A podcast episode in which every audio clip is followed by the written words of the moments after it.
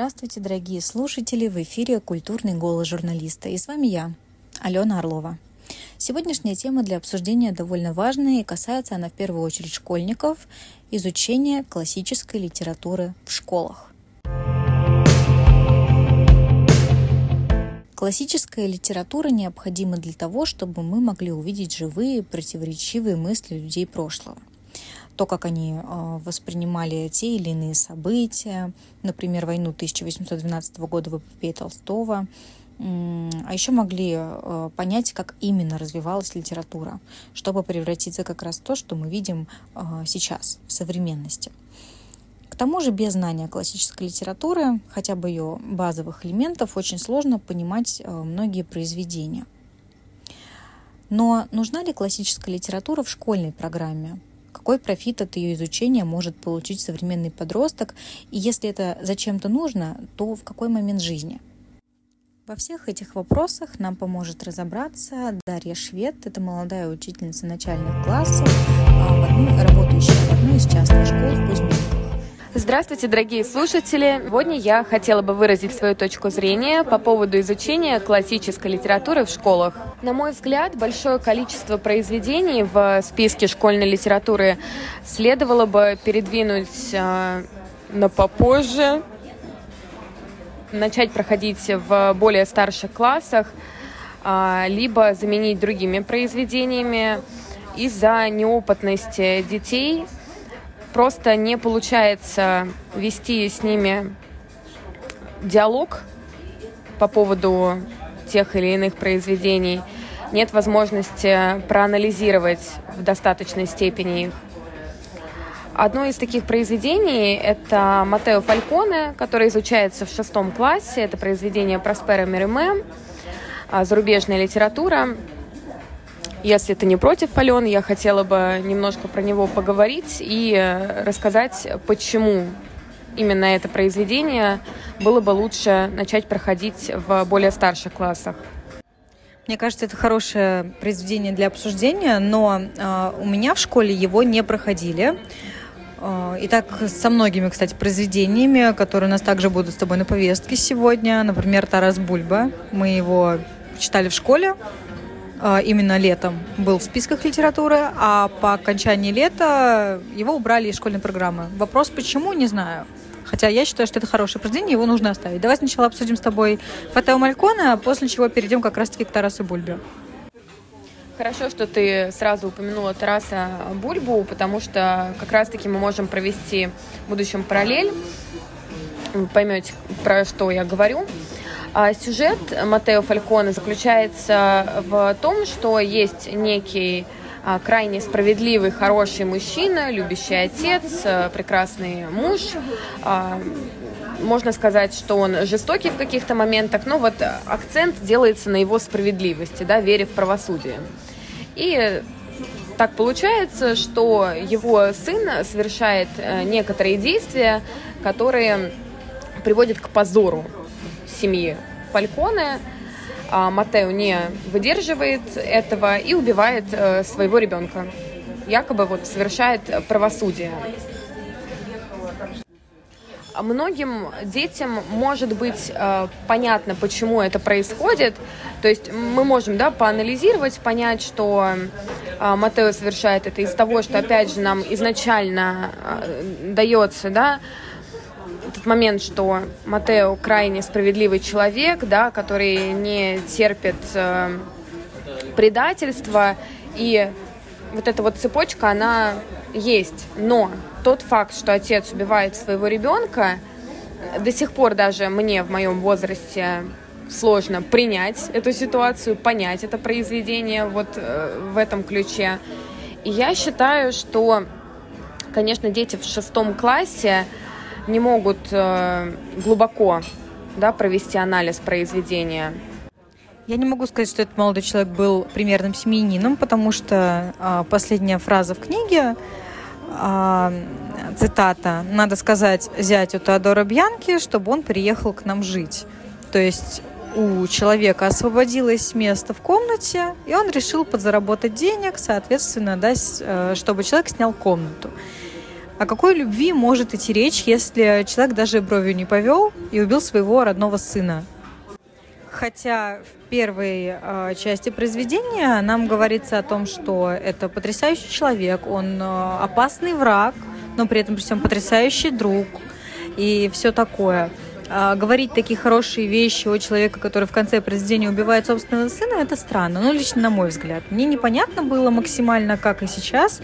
Я думаю, что детям не объяснить, а в чем здесь именно правосудие. Да, ребенок совершил оплошность, он совершил, а, возможно, даже непростительный поступок, но этот поступок, он не достоин именно смерти, я считаю. Я с тобой полностью согласна, Ален. То есть у детей возникает диссонанс э, из-за того, что говорится в начале, и из-за того, что происходит в конце. Матео Фальконе как персонаж э, не будет раскрыт до конца, даже для, возможно, взрослого человека. Чего не скажешь, кстати говоря, о Тарасе Бульбе, потому что он сразу же пристает э, таким жестким, э, как вот слово вылетело из головы, справедливый и любящий свой народ человек. То есть у него два сына, которых он безбожно любит, он их действительно любит. Также, конечно же, мать детей, то есть его жена, которую он также обожает. И младший сын Андрей в произведении влюбляется в полячку, а, то есть во врага. Сама, в самой книге, да, там война происходит э, и так далее. И, соответственно, Андрей что делает? Он свой народ предает. Не Тараса Бульбу, не Остапа, своего старшего брата. Он предает весь народ сразу же. И с учетом, конечно же, своей семьи. Плохой ли Андрей из-за этого? Конечно, нет. Он влюбился. Тут э, как мне кажется, даже в 13-12 лет ты понимаешь, что эта любовь, она простит очень многое, она закроет на многое глаза, и ну ничего страшного. Это между именно, если мы берем Андрея и вот эту девушку. А что касается самого Тараса, для него это было такое предательство. Для него и для его народа. И он принял такое решение, да, со знаменитой фразой «Я тебя породил, я тебя и убью», а, и убил своего младшего сына. При том, что а, в их семье в действительности была любовь, воспитание и все подобные моменты. Но Остап, например, старший сын, он э, больше уважал отца, и он не смог понять Андрея в силу того, что, например, у Остапа, насколько я помню, он был весь вот в этих вот э, военных действиях, он был потрясающим и храбрым казаком, который умел анализировать ситуации и принимать какие-то верные решения. Это достойный сын своего отца с точки зрения, опять же, описания и характери... э, характеристики героя. По итогу получается так, что Тарас раскрывается лучше как персонаж, нежели Матео, а, из-за ну, банально большего количества сюжета, каких-то поворотов, страниц, да. А, мотивы Матео Фалькона не до конца понятны, нам не ясно, почему он убивает ребенка. Нам, как бы я уже говорила о том, что с одной стороны, понятно, но для ребенка тяжело это воспринимать. И взрослому тоже тяжело понять, почему он убивает своего сына. В Тарасе Бульбе мы, с одной стороны, вот я с тобой не согласна по поводу того, что полностью как бы раскрывается, мне кажется, какой-то диссонанс внутренний у учеников будет происходить. Любящий отец все равно убивает сына, но, по крайней мере, мотивы лучше раскрыты в Тарасе Бульбе, чем в Матео. Ну, понятно, что эти два произведения, да, они э, там фигурирует такое основное действие, это убийство э, своих детей это и связывает как раз Тараса и Матео, но при этом при всем Тараса это как-то, да, в действительности, как ты правильно сказала, более а, раскрыта причина, по, как, по которой он это вот э, сделал. А у Матео, ну вот честно скажу тебе, абсолютно, я до сих пор не понимаю эту причину. Ты сказала, что там как-то взрослым полегче понять, но все равно тяжело. Мне мне кажется, при любом раскладе будет тяжело это понять. Ну как, убить своего сына за какую-то оплошность, ну это все равно, что, я не знаю. Но опять же, да, время тоже, время другое было.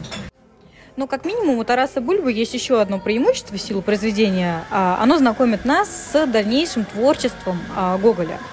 А Матео Фальконе это как такой мостик между чем на самом деле тоже непонятно. И даже мне вот интересно, ты как учительница начальных классов, как ты считаешь, какое из этих произведений уместнее сохранить в литературе, а какое вообще не поднимать в школе? Я считаю, что эти произведения, если и оставлять в школьной программе, они должны идти в связке. А, и, безусловно, Тарас, он будет больше обсуждаться, мы уже говорили с тобой почему, а Матео, так сказать, на подхвате, просто чтобы параллель провести. Ну безусловно, многое зависит от преподавателя, который э, будет анализировать э, с детьми эти произведения, то, как он подаст э, Тараса, то, как он подаст Матео, повлияет на понимание этих произведений. Но вот у меня позиция немножко другая. Я бы Матео вообще не брала в классическую школьную литературу именно как в список. Только по желанию, вот знаешь, когда в школе тебе дают список литературы, и там вот обязательно к прочтению и по желанию. Вот по желанию я бы туда засунула Матео, а Тараса как раз-таки обязательным. И вскользь, когда идет обсуждение уже в школе, да, после учебы, э, после лета, э, упомянуть о Матео и как раз-таки обсудить в том числе его ну, вот ты отличную идею подала. На мой взгляд, если Матео обсуждать на факультативе, для тех, кому это интересно, для тех, кто хочет литературу в дальнейшем глубоко изучать, я думаю, что это будет не лишним. А у нас, кстати, даже сейчас на повестке дня еще стоит с тобой э, пьеса «Гроза Островского», которая также навела шуму, когда мы учились а, в седьмом, по-моему, или восьмом классе, что-то вот такое. Лично мое мнение по поводу данного произведения отсутствует абсолютно. Я не знаю, что о нем сказать. Как бы все на самом деле понятно. Вопрос заключается мой именно в том, а нужно ли данное произведение в таком возрасте изучать школьникам. Ну, я сразу хочу ответить э, на твой, возможно, даже риторический вопрос, что нет, не нужно изучать это произведение. Вопрос только в том, чем, ему заменить, чем его заменить. А, один момент заключается в том, что когда мы изучали грозу, по крайней мере, мой преподаватель а, подавал это произведение по критической статье Добролюбова, где Катерина является лучом света в темном царстве. При том, что ребята, дети, да, ученики, а, кто-то может понять, обратить внимание на то, что Катерина, да, она изменила мужу, она покончила жизнь самоубийством. То есть поднимаются, ну, совсем не детские темы. И вот этот вот диссонанс, который возникает, э, да, противопоставление луча света и вот такой вот, ну, не падшей женщины, но женщины, которая не запуталась в себе. Да, да, которая не должна быть каким-то кумиром, каким-то авторитетом для детей у меня именно в голове вопрос стоит больше даже, да, она изменила мужа, детская эта тема или нет, это уже вопрос второстепенный. И тут речь о том, что в каком возрасте это произведение проходит.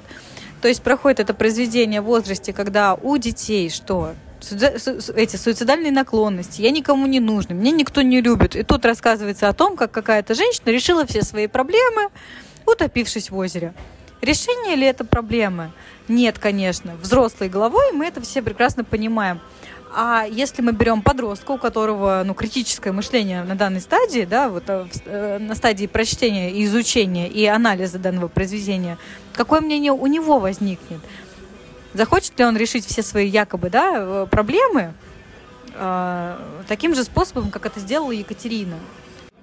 Вот мы с тобой сейчас затронули еще тот момент, что во многих романах, повестях и э, других э, произведениях э, есть такие темы, которые должны перекликаться с, не знаю, возможно, если мы оставляем, опять же, всю, эту классику, должны перекликаться с какими-то дополнительными занятиями, где будут проговариваться эти моменты.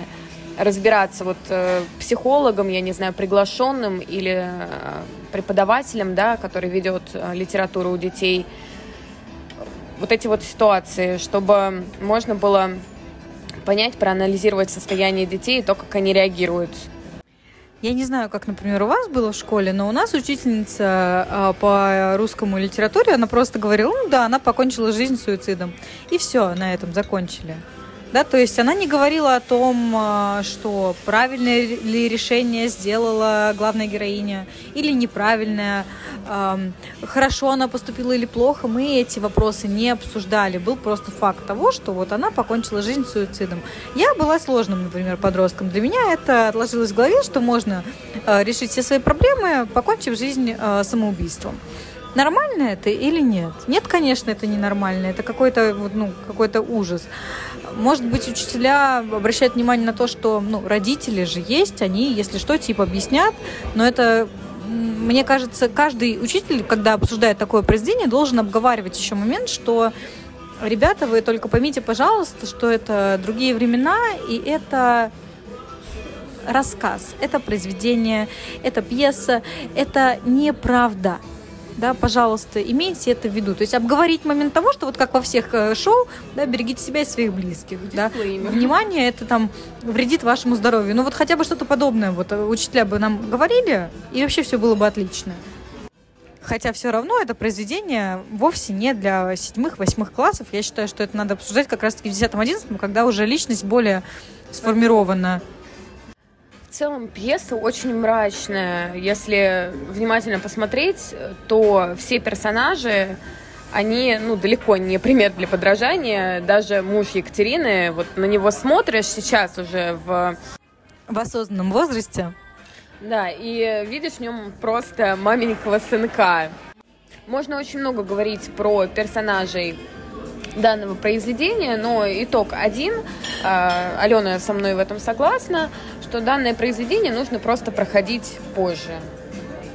Я, кстати, я бы хотела добавить, я когда проходила это произведение в школе, я не сочувствовала Екатерине, я сочувствовала ее мужу.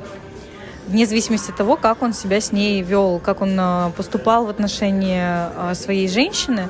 А сейчас я не сочувствую ни Екатерине, ни ее мужу, но считаю, что Екатерина она сделала правильно в любом случае. А, с точки зрения, да, обращать внимание на то, какое это время, конечно, она порочная женщина, она поступила очень плохо, она блудница и ужасная. Но если смотреть, э, оборачиваясь на наше время, ну, она сделала так, как хотела. Она успела пожить, во всяком случае.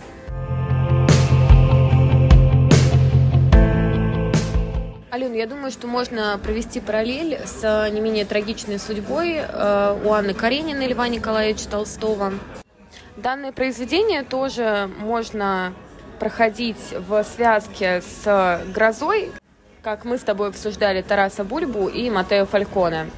У Анны и Екатерины в действительности э, похожи, э, э, похожие судьбы, но при этом при всем у Анны Карениной это преподносится, мне кажется, в более э, трагичном ключе. То есть тут как-то больше сочувствуешь этой женщине, но когда углубляешься, да, опять же, с высоты определенных э, лет, э, не понимаешь, как она могла бросить своего ребенка, а, изменить, опять же, да, своего, своему мужу, влюбиться как-то мимолетно и из-за этой вот мимолетной любви абсолютно все потерять, и после чего броситься под поезд выставляя себя неимоверной э, мученицей. Например, у меня в школе, когда было обсуждение данного произведения, преподаватель безмерно жалел Анну, говорил, какая она бедная, какая я, она несчастная, я, конечно же, вставила свои пять копеек и сказала о том, что а мне ее абсолютно не жаль, на что преподаватель э, очень косо на меня посмотрел и сказал, значит, вы не разбираетесь в классической литературе.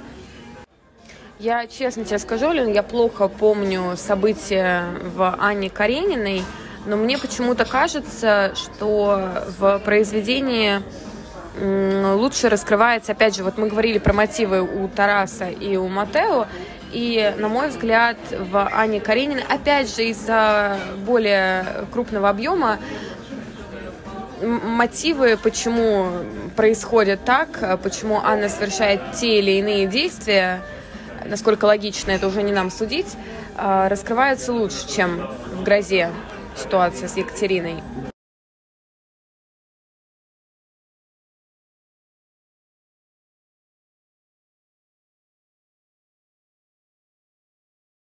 Здесь, получается, нужно сделать абсолютно то же самое, как э, с Тарасом и с Матео. То есть, например, Анна Каренина – это масштабное произведение, и его нужно прям изучать, анализировать, обсуждать. А «Грозу» можно использовать как э, вот, для обсуждения в факультативе, то есть второстепенная э, литература для тех, кому это уже интересно. Или же сначала э, обсуждать Анну Каренину, после чего обсуждать уже «Грозу». И выявлять какие-то параллели, обсуждать, почему, зачем и для чего. Хочется заметить, что крайне важно в анализе классической литературы и вообще любой другой художественной литературы учитывать э, мнение учеников. Ты рассказала ситуацию, э, в которой была задействована ты и преподаватель, где педагог говорит, что ты не понимаешь классическое произведение из-за того, что ты высказываешь свою точку зрения, если я правильно поняла.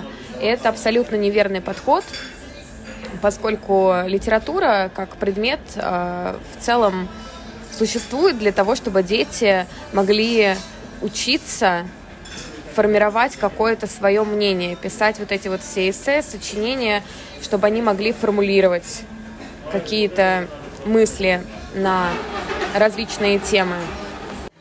И хотела также сказать э, по поводу критических статей, по поводу какой-то альтернативной дополнительной литературы, которую используют э, преподаватели во время проведения уроков, э, как у нас получилось с грозой, с лучом в темном царстве, да, критическая статья Добролюбова.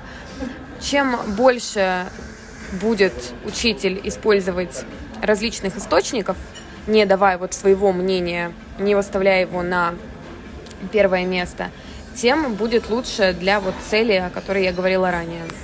Даш, а ты вот как учительница? Я понимаю, что ты учительница начальных классов, то есть ребят с первого по четвертый классы, но ты говоришь ребятам а, о своем мнении, о прочитанном, или ты оставляешь его, а, не решаясь поднимать эту тему? также э, дополнительный вопрос, скажем так, а если ты решишь э, учить не только начальные классы, но и также ребят повзрослее, то есть уже с 5 по 11, ты будешь затрагивать темы именно своего мнения, допустим, опять же, ссылаясь на то, что ты вот э, с высоты своих там лет с высоты, с высоты своего опыта там, до сих пор не можешь понять, э, почему Матео так сделал или там Тарас так поступил. Со своими учениками я придерживаюсь э, такой системы. Сначала они высказывают свою точку зрения, пытаются как-то самостоятельно анализировать э, текст. Потом уже мы рассматриваем какие-то известные точки зрения каких-то критиков. И уже напоследок, на десерт, так сказать, э, остается мое мнение. Это сделано для того, чтобы дети не боялись, что их точка зрения не совпадет с моей, поскольку у ребят авторитетным мнением является мнение учителя, оно первостепенно, но чтобы они не боялись, нужно, я считаю, оставлять это на потом. Да, в дальнейшем я планирую заниматься с ребятами постарше, переходить на средний класс, на старшие. И я считаю, что с учениками, наверное, восьмых, с восьмого класса можно без цензуры говорить свое мнение, но, опять же, оно не будет первостепенным. А что ты имеешь в виду э, без цензуры? Ну, без мата, конечно. Я подразумеваю под э, цензурой а, то, что я буду говорить а, свое мнение. Естественно, я не собираюсь как-то принижать э, точку зрения других учеников. Условно там это даже можно в виде какой-то таблицы составить, кто как думает, у кого больше совпадает, да, э, мнение по поводу того или иного момента в произведении. Ну и, безусловно, на ЕГЭ от детей хотят какой-то более или менее конкретный мысли это будет разбираться, но я уже говорила о том, что литература обязана а, давать детям, формировать такой навык, как а, умение формулировать свою мысль, умение а, формулировать свое мнение, поэтому это то, чем я планирую заниматься с ними. Ну для того, чтобы подытожить, хочется сказать, что классическая литература, именно русская, она, безусловно, важна для строения а, личности, для реализации каких-то определенных вещей, а, для того, чтобы в целом развиваться, но некоторые произведения, которые присутствуют в школьной программе, должны а, быть по желанию, не в обязательной форме, потому что они могут быть сложны для понимания, для принятия каких-то определенных моментов. Можно ли с этим что-то сделать? Это иной вопрос. Нужно э, писать в департамент образования, писать определенные петиции, обсуждать этот, э, эту тему более масштабно, а не так в подкасте. А, ну и, возможно, когда-нибудь мы придем к тому, что определенные произведения, которые присутствуют в школьной программе, будут в ней отсутствовать, и дети смогут прочитать какие-то интересные произведения уже в более зрелом возрасте.